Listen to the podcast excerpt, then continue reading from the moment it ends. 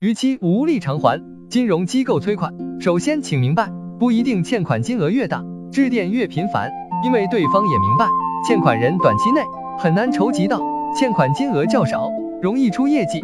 无论金额大小，避免严重影响工作和生活，需要一番博弈。对方会不断试探，不断寻找突破方向。简单来说，就是越怕什么，越来什么，会把问题放大，不断施加压力。不能轻信对方的话。清楚实际情况，负债者困难，连生存都成问题。放下没有意义的东西，看透了，其实没那么难堪。坦然去承担，坚强到骨子里，接商起来才有底气。各方面表现出不害怕，只能停止施压，还要注意确实困难，不能随便承诺还款，让对方看到希望。结果又偿还不上，会变本加厉。